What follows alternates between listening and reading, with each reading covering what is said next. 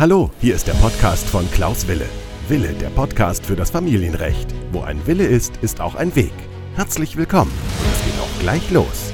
Herzlich willkommen zu meiner neuen Podcast-Folge. Mein Name ist Klaus Wille und ich freue mich, dass Sie wieder dabei sind bei der Podcast-Folge Nummer 131, glaube ich sogar schon. Wir sind jetzt über zweieinhalb Jahre in dem Podcast-Bereich tätig und ich bin auch weiterhin tätig. Und für diejenigen, die mich nicht kennen, mein Name ist Klaus Wille, ich komme aus Köln, bin Fachanwalt für Familienrecht und seit über 22 Jahren Rechtsanwalt im Familienrecht tätig und habe seit kurzem einen TikTok-Account mit circa, ich glaube, 28.400 Followern und ich habe natürlich noch eine Facebook-Gruppe und natürlich hier noch meinen Podcast. Der Podcast, das ist das, was ich schon am längsten habe, wenn man das mal so von den Social Medias sieht.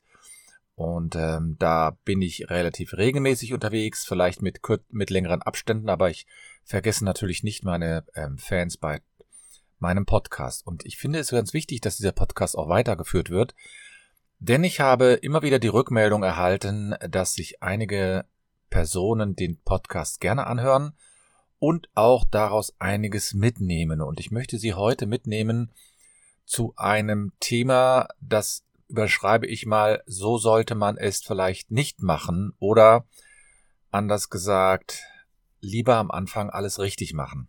Es geht um, ja, es geht um eine, eigentlich eine einfache Angelegenheit. Und zwar habe ich vor einigen Wochen einen Anruf bekommen von einem Mann, der in einem Scheidungsverfahren gerade sitzt oder steht oder sich befindet. Und ihm wurde jetzt eine Scheidungsfolgenvereinbarung vorgelegt, die die ähm, Anwältin der Ehefrau angefertigt hatte und sein Anwalt hat wohl diese Vereinbarung auch schon abgesegnet. Aber der hatte irgendwie so ein ungutes Gefühl, weil er hat viel von Verzicht gesprochen und viele Wenn und Abers und ähm, kam daher hervor. Und Jetzt muss man wissen, dass der Scheidungstermin mittlerweile rum ist und er hat sich dann beim, hatte sich nach dem Termin bei mir gemeldet, weil er irgendwie fand, dass das alles ein bisschen komisch abgelaufen ist. Und ich habe ihm gesagt, passen Sie auf, schicken Sie mir mal die Vereinbarung, damit ich mir was mal anschauen kann. Denn für mich ist es ganz wichtig zu wissen, ja, gibt es überhaupt eine Möglichkeit, diese Scheidungsvereinbarung hier durchzuführen? Oder ist es so, dass diese Scheidungsvereinbarung im Grunde genommen, ja, ich sag mal, vollkommen in Ordnung ist, und ähm, dass es da gar keine Probleme gibt. Ja, und ähm, er hat mir dann also erzählt, wie er an seinen Rechtsanwalt gekommen ist und da möchte ich heute mal so ein bisschen drauf eingehen. Und zwar hat er einen Rechtsanwalt genommen, den ein Freund ihm empfohlen hat, der mal ein wirtschaftliches Problem hat. Das heißt, er hat eine GmbH gegründet. In diesem Zusammenhang hat er diesen Rechtsanwalt äh, kontaktiert und hat auch mit ihm gesprochen und war auch ganz zufrieden mit ihm. Und dann hat die Person, die mich jetzt kontaktiert hatte, gesagt, ja, ich bräuchte mal einen Rechtsanwalt und dann wurde ihm eben dieser Rechtsanwalt weiterempfohlen. Und es stellt sich jetzt mal nach meiner eigenen Recherche heraus, dass dieser Rechtsanwalt überhaupt nichts mit Familienrecht zu tun hatte. Das heißt, der ist weder Fachanwalt, noch sagt er selbst auf seiner Homepage, dass es, dass sein Schwerpunkt für Familienrecht irgendwie schlägt. Ja, dass er er hat überhaupt gar keinen Bezug richtig zu Familienrecht. Nun muss man natürlich sagen, das, was auf der Homepage steht, muss nicht immer zwingend damit übereinstimmen, was dann die Personen selbst wissen. Aber er hat sich zumindest keinen anderen Rechtsanwalt mal angeschaut. Er hat einfach gesagt, okay, ich nehme den einfach. Und ich habe mir dann die Scheidungsfolgenvereinbarung jetzt angeschaut und habe gesehen, diese Scheidungsfolgenvereinbarung hätte dieser Mensch niemals unterschreiben dürfen. Da ist im Grunde genommen alles Negative, was irgendwie negativ sein kann, alles nur zu seinen Ungunsten geschrieben und alles Positive für seine damalige Frau.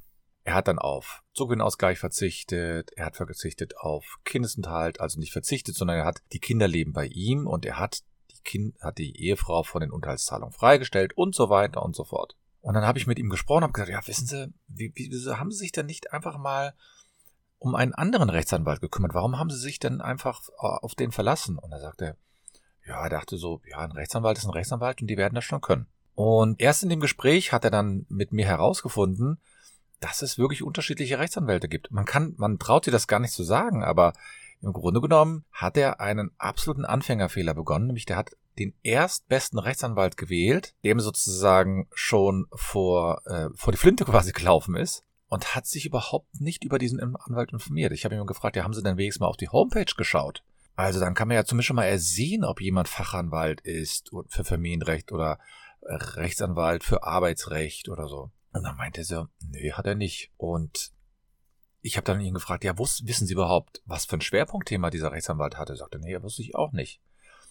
Haben Sie denn mit ihm ein Beratungsgespräch gemacht? Er sagt, naja, ich wollte nur die Scheidung haben und da musste ich den nicht persönlich treffen. Das war seine Meinung. Er gesagt, ja, aber Sie werden doch mit ihm gesprochen haben. Nein, meinte er, er, hätte, er habe einfach nur dem Anwalt die Vollmacht erteilt und hat dann gesagt, los geht's. Nun, Ende des Liedes ist, dass dieser Mensch jetzt eine Vereinbarung hat und wahrscheinlich auch an diese gebunden bleibt, die absolut nachteilig ist und die ein, ich sage mal, durchschnittlicher Fachanwalt für Familienrecht niemals so abgeschlossen hätte. Und ich habe ihn dann gefragt, ja, was hätte Ihnen denn geholfen, vielleicht auch mal einen anderen Rechtsanwalt zu sehen? Sagte, ja, gut, er hätte sich natürlich mal im Internet schlau machen können. Er hätte sich vielleicht auch bei TikTok schlau machen können oder bei Instagram oder er hätte ihn, hätte irgendwelche äh, Veranstaltungen auch besuchen können. Hätte, hätte Fahrradkette, sagte er dann auch, ne? Ich sagte, ja, ich will sie jetzt nicht irgendwie hier schlecht darstellen lassen, dastehen lassen, aber ich will nur herausfinden, sozusagen, wo man auch in Zukunft ansetzen kann, dass Mandanten oder Mandantinnen ähm, besser vorbereitet sind. Und er sagte, naja gut, er äh, hatte, hatte immer mal vor, so ein Seminar zu besuchen oder so eine Veranstaltung, wo es sozusagen um Trennung und Scheidung geht. Aber er dachte so, ja, das gibt es gar nicht. Gesagt, ja, das kann sein. Ähm, da wusste der aber, glaube ich, noch nicht, dass ich sowas anbiete. Da sage ich vielleicht später noch ein bisschen mehr dazu. Aber er hat eben genau das Richtige gesagt, nämlich, dass er sich vielleicht vorher mal einen anderen Anwalt hätte ansehen müssen. Jemand, der eben Fachanwalt für Familienrecht ist. Denn es ist natürlich richtig, für eine reine Scheidung braucht man nicht zwingend einen Fachanwalt für Familienrecht. Also wenn es eine reine Scheidung ist, das heißt einen Antrag stellen, zum Termin gehen und das war's. Aber alles, was darüber hinausgeht, allein schon, wenn wir über den Versorgungsausgleich sprechen, da brauchen Sie zwingend einen Fachanwalt für Familienrecht. Das geht gar nicht anders. Und ich habe mich dann immer wieder gewundert, dass die Personen im Grunde genommen hier diesen Anfängerfehler gemacht haben. Ich meine das jetzt nicht negativ, sondern ich meine es einfach nur hm, als Aufklärung. Wenn Sie einen Rechtsanwalt suchen, dann suchen Sie sich einen A, mit dem Sie sprechen können, B, mit dem Sie auch längere Zeit sprechen können und auch von dem Sie der Meinung haben, dass Sie ihm vertrauen können und C, natürlich jemand, der aus dem Rechtsgebiet kommt. Also ich bin ja sozusagen überall online, das heißt, ich bin bei Facebook, Instagram, TikTok etc. Und jetzt biete ich neuerdings eben auch ein solches Seminar an, das lautet von der Trennung bis zur Scheidung. Das geht über zwei Tage und bietet Ihnen die Möglichkeit, sozusagen alle Fragen, die in diesem Bereich auftreten, einfach zu stellen und alle Fragen, die hier für Sie relevant sind, auch nochmal geklärt zu bekommen. Denn viele trauen sich nicht einfach mal beim Rechtsanwalt vorbeizugehen und zu sagen, ich hätte gerne mal ein Erstberatungsgespräch.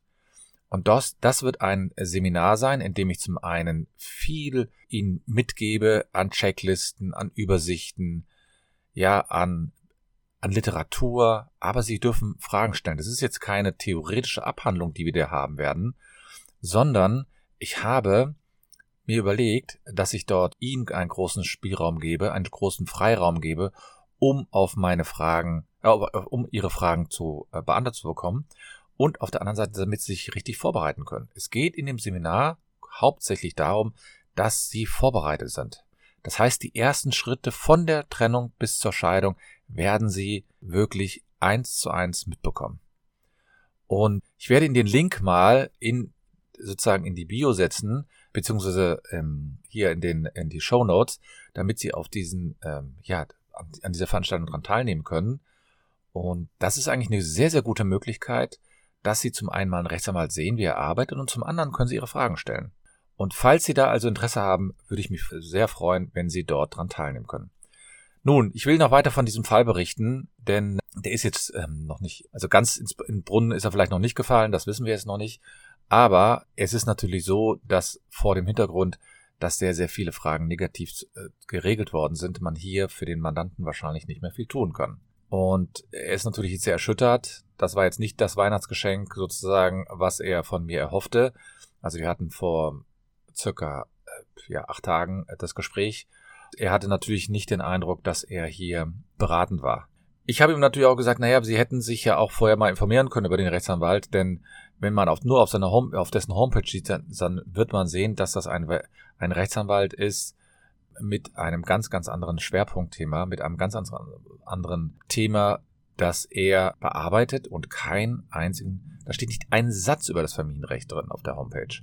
Nicht einmal andeutungsweise. Nun, ich kann Ihnen nur empfehlen, also sich vorher mal einen Rechtsanwalt anzuschauen, vielleicht auch mal ein Beratungsgespräch daran teilzunehmen. Ein Beratungsgespräch heißt in der Regel ein Erstberatungsgespräch oder Sie können gerne an meiner Veranstaltung daran teilnehmen. Die erste Veranstaltung ist am 17. Januar 2023 und die zweite Veranstaltung ist am 21. Januar 2023 und ich würde mich sehr, sehr freuen, wenn Sie daran teilnehmen. Sie können, sich, können mich auch gerne kontaktieren, wenn Sie Fragen haben, wenn es da irgendwie noch Unklarheiten gibt, einfach mich ansprechen. In diesem Sinne wünsche ich Ihnen heute noch ein gutes neues Jahr. Viel, viel Glück. Ich weiß, dass einige wirklich gerade schwierige Zeiten haben, sei es wegen Corona, sei es wegen der Energiekrise, sei es wegen des Ukraine-Kriegs und so weiter und so fort. Also es gibt viele, viele äh, Herausforderungen.